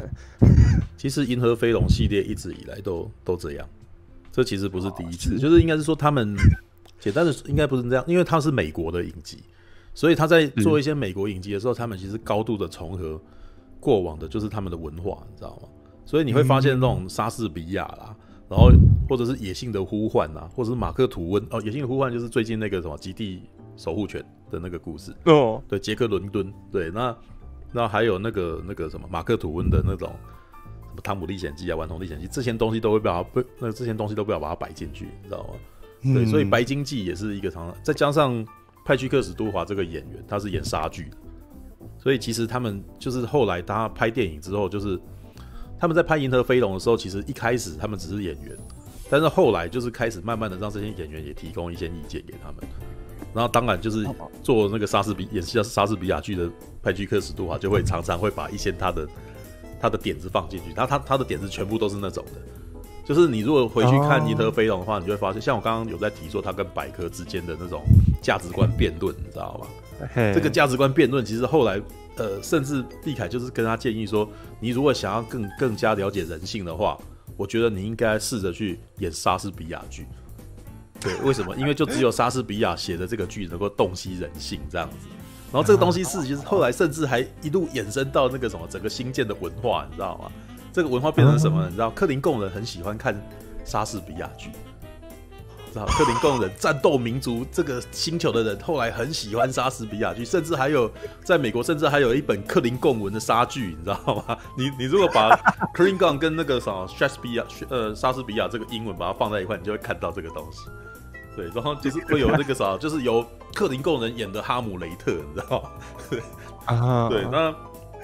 好，这个是先就是你会发现，就是文呃，可是战斗巡航其实的确是我自己目前觉得银河飞龙系列，就是碧凯系列啦，他的表现最好的一部。对，因为这一部的那个呃戏剧张力冲突非常的强。对，像那一段其实、嗯、那一段其实是很不容易的哦，因为以前的碧凯其实多半都是聪明的角色哦，他很少这么失去冷静的。对，那这一部这一段其实那个什么，我我其实说，我得说我当时其实还有点惊讶，就是说哈，呃，以前我们看到的碧凯都很都很冷静啊，他怎么这一次会这个样子，知道吗？对，然后幕后花絮里面就有提到这一段。就是他们本来在编剧们在写这件事情的时候，觉得这样不太好吧，知道吗？所以他们有点搞不定，就只好去问毕凯。对，那毕可是呃，就是去问派屈克史多华本人啊。但是派屈克史多华的意思是说，没有啊，我我我会很想要去，就是说我其实很很想要去杀杀死波格女王啊，我对她很恨的、对这个角色，其实所以他希望他那个什么毕凯这个角色能够更更像人一点。就不要那么的全知，也不要那么的聪明，也不要那么的伟大，这样。他希望他有弱点，对。那，所以我才会请你那个时候说，你如果开始想要直接去看碧凯这个影集的话，先看《战斗巡航》，因为他后来 碧凯这个影集其实是这个东西的延伸，就到后来的事情，就是只是说他也在呈现碧凯这个角色的软弱跟他的那个弱点，对，只是比较不一样。这个时候的他。呃，战斗巡航里面的他是充满怒气的，对。但是那个，嗯、我觉得那个什么《星际争霸战》碧凯里面的的的碧凯其实是悲伤的，就已经老了，啊、对，就是无力的。但是还是希望自己曾过去曾做错了什么事情，他希望能够挽回这个东西之类的，对啊，嘿对。所以啦，那个啥，你接下来应该可以，我想看看哦、喔，这是入门嘛？碧凯了这样。欸、没有你，你看完这一部以后，如果你还想要再看的话，我建议你可以去看他的下一集。他的下一集叫《星际叛变》，哦、对，是是是。虽然他呃以那个什么星舰系列电影来说，它不是它的呃成绩不是很好，对，但是呢，啊、呃，它其实是最接近《银河飞龙》星舰影集的一集。哦，是。因为因为以前的《银河飞龙》事实上是每一集都是个单元剧，有点像我不知道你有没有看过《霹雳车》还是那个《百战天龙》，我不知道你们有没有看过、嗯。有概念，有概念，对，对对，就是他们，我我有，我有，对对对，他们的故事内容通常都是在一集就结束了，就一集，或者是这种《Mission Impossible》啊，就是你有看过《虎胆妙算》这个影集？啊啊，对，通常都是在第一集的时候，通常可能在前五分钟就就就讲任务。对，然后这个任务里面，然后中中间就是演绎的二中间二十分钟会出现那种各种高潮迭起，然后最后十分钟这个任务结束了。对，所以每一集都是你你看这个戏没压力的，你知道吗？每一集都是一个故事这样子。然后你你只要知道下一次原班人马又出来再过什么故事，可能可能会有一个跟上次有点小观点这样子。那是星际叛变基本上是一个非常小品的电影，它其实就是这一群人又去出了一个任务这样子。然后只是这个任务是一个边又是一个边境的那个。是一个边境，然后那个什么，一个少数民族的问题，然后他们要去解决这件事情，然后他们为了、啊、他们为了要保护这个这些人的权利，他们不惜跟他们的顶头上司，呃，跟他们的那个什么的顶头上司抗争这样子的故事。啊，是。对，那当然最后还是会还是会来一场打仗啊，就是因为它是电影，所以中间一定会有会有那个什么糖果嘛，就是会有战斗场面啊，像战斗巡航战斗场面就在一开始嘛。对，他最后也有，嗯、最后你会发现碧凯卖肌肉啊，他就是在那边那个什么，他会突然间在那边攀爬或者是干嘛的，然后 Data 会突然间，像哎、欸、那个战斗循环里面那个什么 Data，你应该会很喜欢这个角色，因为他又聪明又强壮啊，哎、欸、是，对对，就是他呃他大家不是每次很很痛苦，他就用手去把它举起来这样子，为什么？因为他的机器人很强，你知道，就是在《伊特飞龙》系列每每次都是呃基本上都是让百科做这种事情，他最厉害的就是。对，他很多事情就是他比别人力气都还要大，这样，然后他很轻松，然后，嗯，就是你可以再去看《星际叛变》，然后你看完《星际叛变》之后，呃，再去看看，你可以再去看看那个《星战启示录》了。对，因为你你有这些，你有这些认起码认识以后，你再去重看它，你可能已经对这些角色有认知，你就会就会觉就会比较了解他们。对，是，但是但是星际争，但是《星舰启示录》的确是。呃，算是在这个系列里面那个什么成本越来越低的一部片，对，因为因为我可以感觉感觉你你如果看那个那个什么战斗巡航，你就大概可以感觉到它格局很大，知道？有虽然虽然虽然它到最后、呃、到中间后面那个什么都是室内的戏，但是其实它格局还蛮大的，对啊。这战斗音乐超好听，音乐超好听，吓了一跳啊！他第一场戏就是原本是拍毕凯啊，在那个博格方块里面，然后慢慢拉远，然后发现这是一个大博格方块，然后就哇。那个特效，我就吓一跳，说哇，那时候做得出这种特效，太屌了！当然做得出这种特效，他跟他跟那个什么《绝地任务》是同一年的电影啊，他跟《ID Four》是同一年的片，对。All right，没有啦，一九九六年还蛮进步的啦。对 对啊，九六年九六年很进步了，没有没有什么。陈佑可能会对那个在他出生前的事情都觉得跟那个原始时代差不多。靠，因为重点是因为我看《星际叛》呃那个什么《星战启示录》啊，嗯，我觉得就哦，然后当年好像就是特效就是只有这样没错，只是所以往前看，哎，反而前面的那个特效更豪华这样子。呃，他的呃。其实他真的蛮可怜的。你那个星际，你你看到星际叛变的话，你就又发现他格局又小了，因为你知道那个预算差太多了。对，我看一下，啊、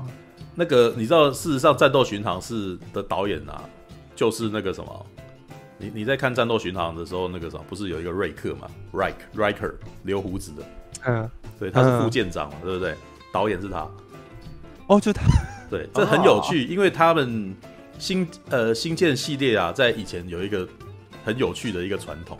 就是这些演员啊，后来都自己去当导演，就是这些电影、嗯、这些电影都是这些演员自己导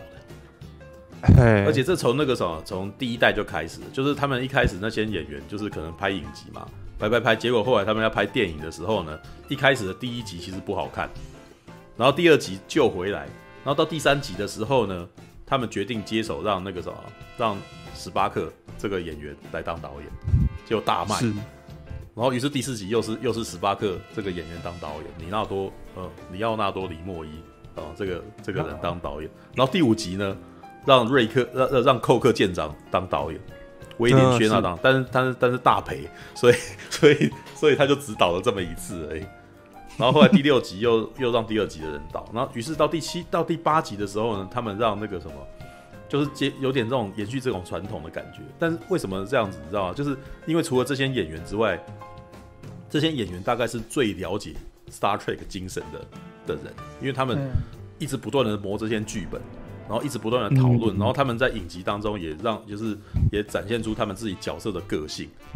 对，所以甚至就是很多剧本都是他们自己出，然后那个什么故事也是他们写的，像是那个星战启呃星战启示录的剧本本来是百科写的。就是布莱特·史宾纳自己写的，哦，但是后来被改掉了，被那个什么被约翰·罗根改了。约翰·罗根是那个《神鬼战士》的编剧，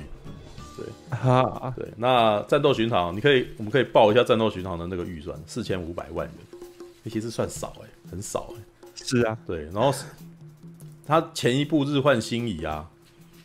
三千五百万，等于是加了一千万啊。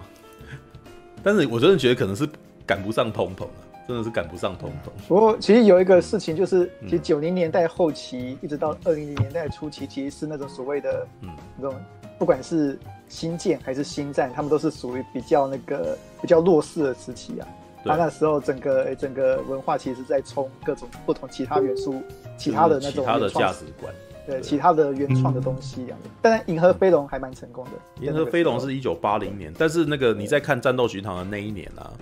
事实上是他们最好的一年，他们自己有提说那个时候情境情势大好。对我我我大概知道为什么啦，因为一九九六年正好是 ID Four 星际终结者那一年，就那一年正好是喜欢太空题材的一年，因为你知道那个 时那个时间点其实每一年都有不同题材，就是像九六年就是就是那个什么外星人题材，九七年是那个什么 是彗星撞地球。有没有？九八年世界末日嘛，哦、对不对？然后九九年就是骇客任务嘛，对不对？所以在九六年的时候，他等于是就是呃，片商那个时候可能觉得这个题材是不错的，然后这个故事这一部片其实在当时也挺受欢迎，对，四千五百万元，然后有一点四六亿美元的票房，对，然后到了第二集，呃，到后面是五千八百万美元，就多了一千万哦，结果它的票房一点一二，就就少了，然后再下一部《星战启示录》呢？六千万美元就票房六千七百三十一万，所以也就是这样子，所以后来再也没有避，就是避开的，就是剧场版就没了。就是接下来没有下一部，就是就变成呃，在在下一次你看到的时候，就是你你看过了，就是星际争霸，星际争霸战。对，我刚有看到有人留言说，其实到后来，我现在知道这种超级大预算去拍那种太空冒险，好像是 JJ 才有的，以前的星舰都不是。事实上，星舰系列一直都是那种 cost down 状态。对，但你如果回去看更早之前，如我我现在不敢跟你推那个很久以前的，因为在推很久以前，你就会可以可以知道说当时的预算有多么单薄，你知道吗？就是你几乎那个那个星外星是在棚内拍的，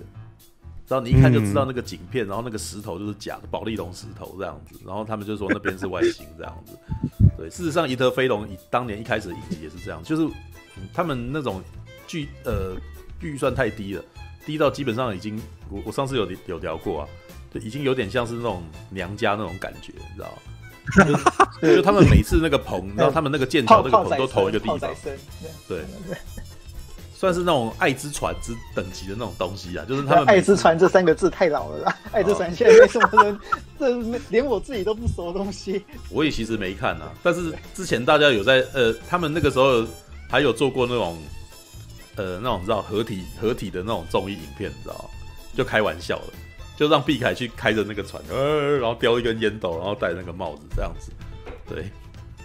好啦，这个不过就有有那个有一个在九零年代末期有个喜剧片可以介绍一下，叫那个《惊爆银河系 》啊，对，哦，对，那是影，那是电影，那是电影，那那那，那基本上就是把那个什么，把新建的这种那种新建影集的那种故事啊。然后把它嘲讽这个东西，然后写一个剧本这样子，然后，嗯，对，然后由大明星们来演，因为那时候雪哥尼威佛还有演呢，对啊，对，雪歌尼威佛还有提姆艾伦的，那个那故事还蛮摆烂的，就是在讲外星人呢，因为太常看星舰影集了，他一直以为他们就以为地球有这么厉害的人，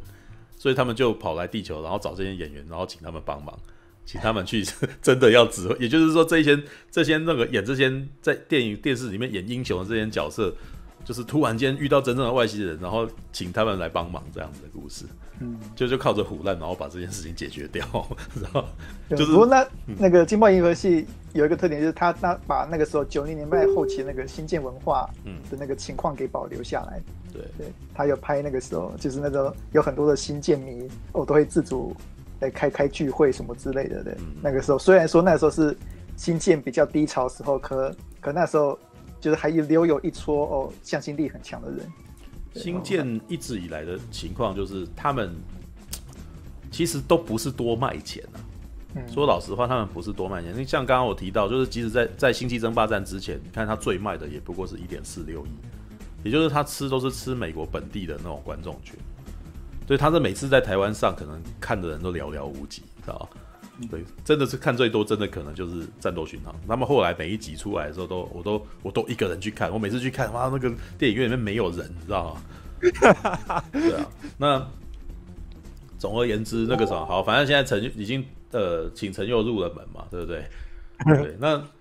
我觉得你会喜欢，是因为这部片的就这个系列，事实上它的人文人文气质非常强。他们常常是在讲价值观互换这件事情。对，他们只是拿科幻的那个框架，然后再讲、再换一些东西。有的时候都是在问一些价值观的事情嘛。对啊，那尤其是尤其是《银河飞龙》系列更明显。那以前的比较，以前的还比较藏的比较里面，因为以前寇克那个时候啊，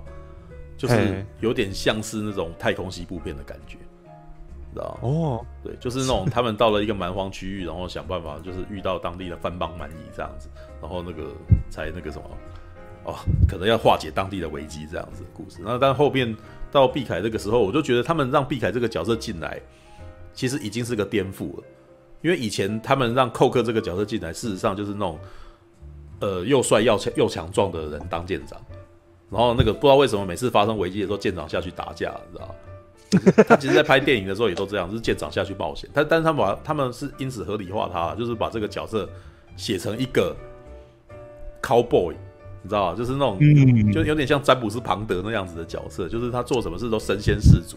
然后呢，他看到女生就会跟他有暧昧。然后你知道，寇克以前有一个外号叫“星际种马”，你知道，就是 他总是会遇到外星人，然后就跟他在一起，然后就打了一炮这样。对，就是那个是以前那种美国大男人主义的那种东西。是是，连连连器官是什么样子都不知道。那你这样讲的话，那 J J 拍的那个新的《星际争霸战》那么脑冲，应该是合理的。对啊，是啊，是合理的啊。只是那个什么，应该是说，我我那时候有跟你讲过，我觉得《星际争霸战》不合理的地方，只是他的那个什么，从就是他在这个组织里面突然间变 leader 的那个什么太过强硬。哦，我那时候觉得不能接受的是，这个组织明明还有好多其他的人，怎么样也轮不到这个人嘛。这个人明明是实习生，突然间变舰长，我不理解，你知道太快了。知道如果在星呃，应该是说，如果是第呃星际大战，这还这好像还可以，还可以感觉到好像有可能，因为比如说像那个什么，就是比如说像女主角，她可能是有原力，你知道吗？对不对？然后她就是光剑，然后大家好像自然而然认为她是勇者。对，但是但是这个理这个逻辑好像不能够扣在那个星际联邦这种概念底下，因为他们你你看战斗群团就应该可以感觉到我什么意思了嘛？就这些这些人其实本自己都有自己的职责的那种，他把它分工分得比较清楚，所以你突然间一个人包全部这件事情有点缺乏逻辑。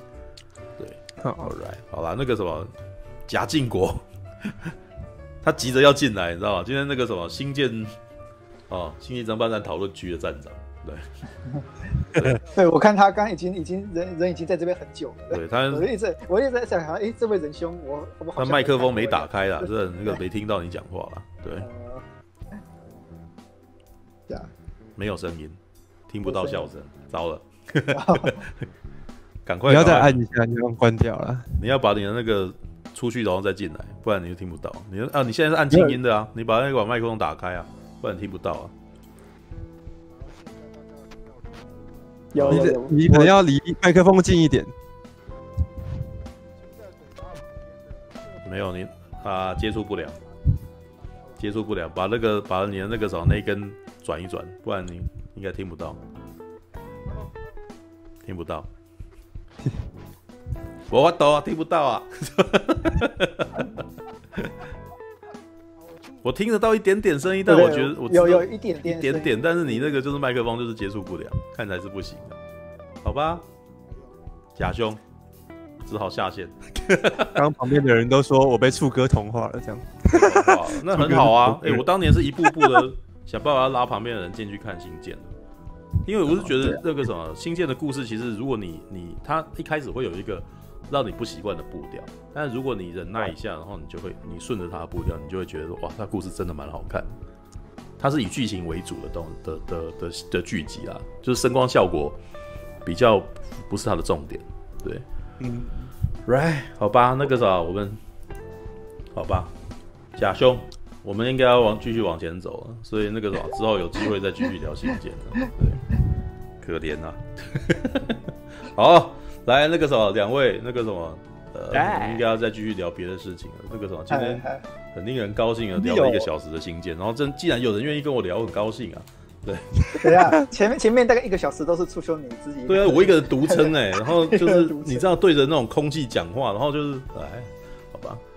好吧，来来来，今天各位里面两部都是恐怖片，来来，我们来聊。哎，我发现一件事情，就是嗯，今天已经那个。夜未眠的编号已经到了一九九，哦，一九九，哦呦，下个礼拜四就是第两百集的播出了，哦呦，哦呦，是是是是是，嗯，那我们要怎么庆祝法呢？对，没有什么庆祝，对，而且我特别看了一下那个下周有什么片的，对，超弱的，超弱弱到一个不行的，没有啊，下一期那个啥，我们有邀请到大人物，对啊，哦哦，对啊，哦，是那个。祖祖祖祖吗？不是不是不是不是不是。下一期会下一期那个啥那个啥蒙马可多那个啥去帮我们问了，这样。哎，下一集会下一集会请到那个第五量级的站长啊，黑熊哦，黑熊会来啊，对，好崇拜他哦，知道？对，很锵很锵的人呐，你知道？下一期就是那个啥，希望能够请到他。对，目前他是答应了啊，对，就看他希望当天有空这样子。嗯嗯，对啊。我最近还特地，嗯，去把那个《新世纪福音战士》的最后两集啊，还有他的两集旧剧场版给补完，就是为了为了记，所以所以我们要讨论一下下一期到底要讨论什么？对，就是他，你你你你遇到他的时候要跟他聊什么这样？对，但是那个，但是先跟那个黑熊那个聊对不对？但是聊他的那个创作心情啦，然后还有他的那些有没有东西的，嗯，对。对，不知道还可不可以抽出一点时间聊那个促胸自己最近的那个心情活动之类的？为为什么要问我为我的心情活动？对对对，朱哥怎么了呢？对，没有没有没什么。对，We want the special。吸毒现场，吸毒现场再见。对啊，那个希望希望下个礼拜能够顺利请到黑熊上场。对，老黑熊比我们黑熊是大户，人家人家比我们厉害太多，你知道吗？真的，他光是粉钻就有三十六万呢，这这这不是我点短短的那个两万两万多人，然后可以去。我一个发文才两百多个，最多才冲到两百赞，他一个发文就一千多个赞了，这样。可见可见，大家就是喜欢比较强的人嘛，对吧？好，来，嗯，你们这个礼拜，所以你们有去看隐形人？嗯，哎，我我还是听不到贾静国兄的声音。没有，我们要继续往下一个 part 走，没办法。没有，我不能一直停留在新建呐，这样子没有办法继续下去。对对，All right，来那个呃，有看过隐形人吗？对不对？有。哎，我们今天聊隐形人吗？不先聊女鬼桥吗？呃，会聊女鬼桥。对，女鬼桥听说那个，我是还蛮有兴趣。周四票房冠军是周四啊，但是可能因为那个时候女鬼桥我我有看。对，但是那个我没有看隐形人，所以我在想说隐形人要不要先走？嗯、还有哎，还有谁？你们还有看过除了这里这一部还有什么？极地守护犬有人去看吗？哎，这今今天不是那个吗？嗯，阿基拉吗？阿基拉他们没回来啊，你就等他回来再说。对，对啊。啊，那还有那个，嗯、我礼拜三我跟人去看那个音速小子。哦，音速小子。哦，那你要不要先聊聊？要不要先聊一下音速小子？哦。我我我没有，我直接讲，我看完《音速小子》，嗯，我觉得我吃了一个快乐儿童餐啦，嗯，是不是？对，就是快乐儿童。对，但他基本上你应该是不讨厌他的嘛，对不对？嗯，就是快乐，就是很快乐。然后哦，看完的，嗯，好，没了，哦，快乐就没了吗？对，就是嗯，我这我就觉得说，哦，还 OK 了，就是比较比较最特别的就是金凯瑞的表演。金凯瑞的表演就是让人有一股怀念感，然后我也想起说，我好久没有吃快乐儿童餐了，因为你知道吗？身为一个大人，到麦当劳点一个快乐儿童餐吃是一件很突兀的行为，你知道吗？还可能被人家认为说你给哪这样，是是是，还怕被人家笑。没有，我觉得别人可能会有一点用异样眼光看你，说你是不是某种恋童癖之类的。也没有啊，但是你这个比喻其实不太对，因为事实上台湾还蛮多人喜欢吃快乐儿童餐。对，尤其是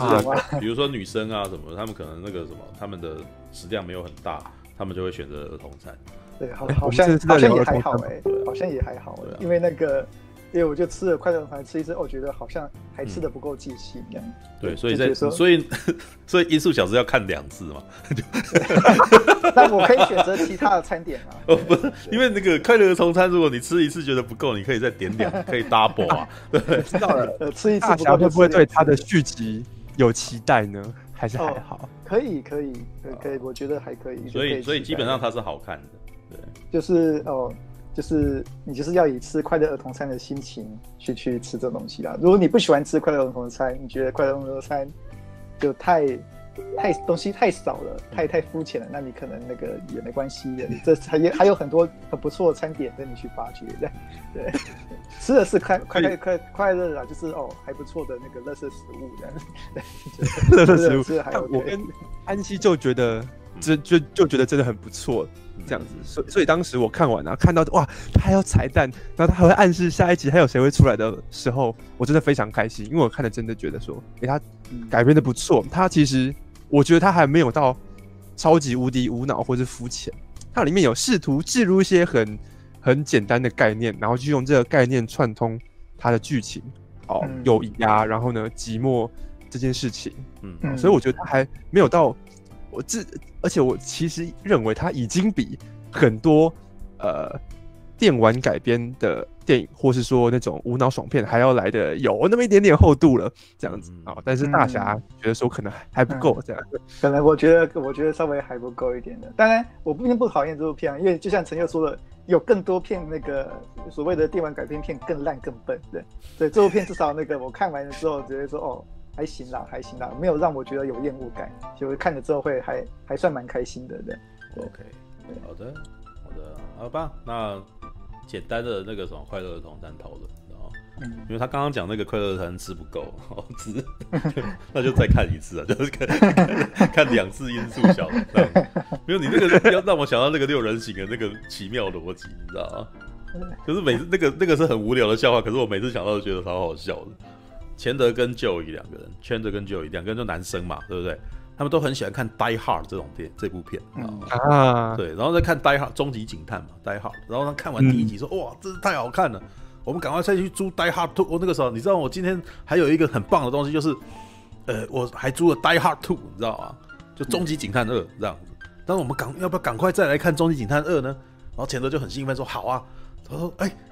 然后就拿出录影带说：‘哎，你租错这部片，还是《呆哈的》啊？对，是第一集啊。’然后。”然后就然后就一就在那边说，那没关系，我们再看他一次，就是 Die Hard Two，你知道吗？然后干，我觉得超好笑，超无脑跟好笨哦。然后，所以你想要看《音速小子二》吗？再看一次，一次看一次，知道吗？你说妈的，好烦，知道？但这一点其实我跟你讲，就是有一点点讽刺，你知道吗？事实上，我们要看很多东西的续集，基本上无非就是那个东西的再一次。你不会想要看，很多人想要看续集，其实不是很想要看到他。去做违反他常理的事情，他们在心里面的状态，事实上是希望这件事情，你类似的事情可以再重复一次的。嗯，是对，所以像回到未来二，跟回到未来一，跟回到未来三，事实上都是很接近的故事，但是他们可能换了时空背景，然后跟不一样的人做很类似的事情，对吧？对，对，那最最后大丈夫一跟最后大丈夫二也是一样的概念。对，所以其实我觉得，好了，这虽然这是一个很无脑的笑话，但是我都会不由得自主联想到这件事情。Die Hard 2，再看一次，知道吗？好了，OK，好，来，我们来，哎，聊隐形人。假假胸，戳中胸，突然间你，啊，好吧，我这边设定好，突然想到，哦，超好笑的是，啊。哇，这个笑声跟马可都很像。没错。怎样？你要说什么呢？我我我我就今天当忠实的听众就好了，你们继续聊。OK，因为你已经过了那个黄金时段。等一下，没有。那我我进入太晚了，第一次啊，